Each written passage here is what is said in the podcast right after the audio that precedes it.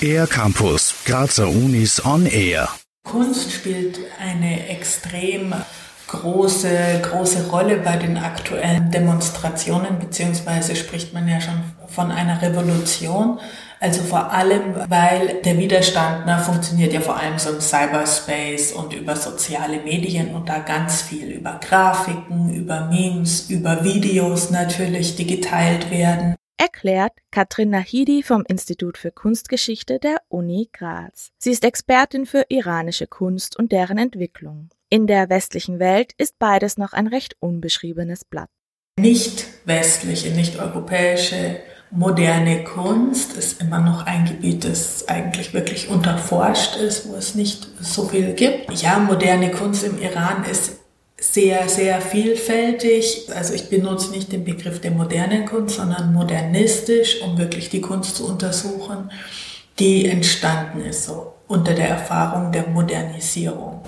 Mit Modernisierung meint Nahidi den Zeitabschnitt zwischen 1925, als die Pahlavi, die letzte Schah-Familie, an die Macht kam, und 1979, als die Islamische Revolution ausbrach. In diesen knapp 50 Jahren hat sich viel verändert. Seit den 50er Jahren gibt es so eine Diskussion, wie kann man modern sein, aber gleichzeitig iranisch sein. Ja, dass man dieses Iranische nicht verliert und es nicht irgendwie beliebig wird. Auch nach der Revolution ist natürlich ein großer Bruch.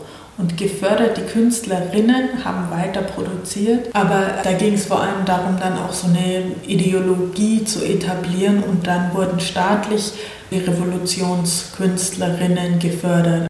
Erklärt Katrin Nahidi. Um die iranischen Elemente in der Kunst beizubehalten, bauen die Künstler und Künstlerinnen daher lokale Elemente in ihre Arbeit ein und wählen leicht zugängliche Formen wie Plakate, Poster und natürlich Social Media. Gerade dort sind die aktuellen Bestrebungen zu mehr Demokratie, Mitbestimmung und einer Stärkung der Frauenrechte enorm. Somit wirkt Kunst, damals wie heute, auf die Gesellschaft, spiegelt ihre Geschichte und hilft mit, sie zu verändern. Für den R-Campus der Grazer Universitäten Bernadette Hitter.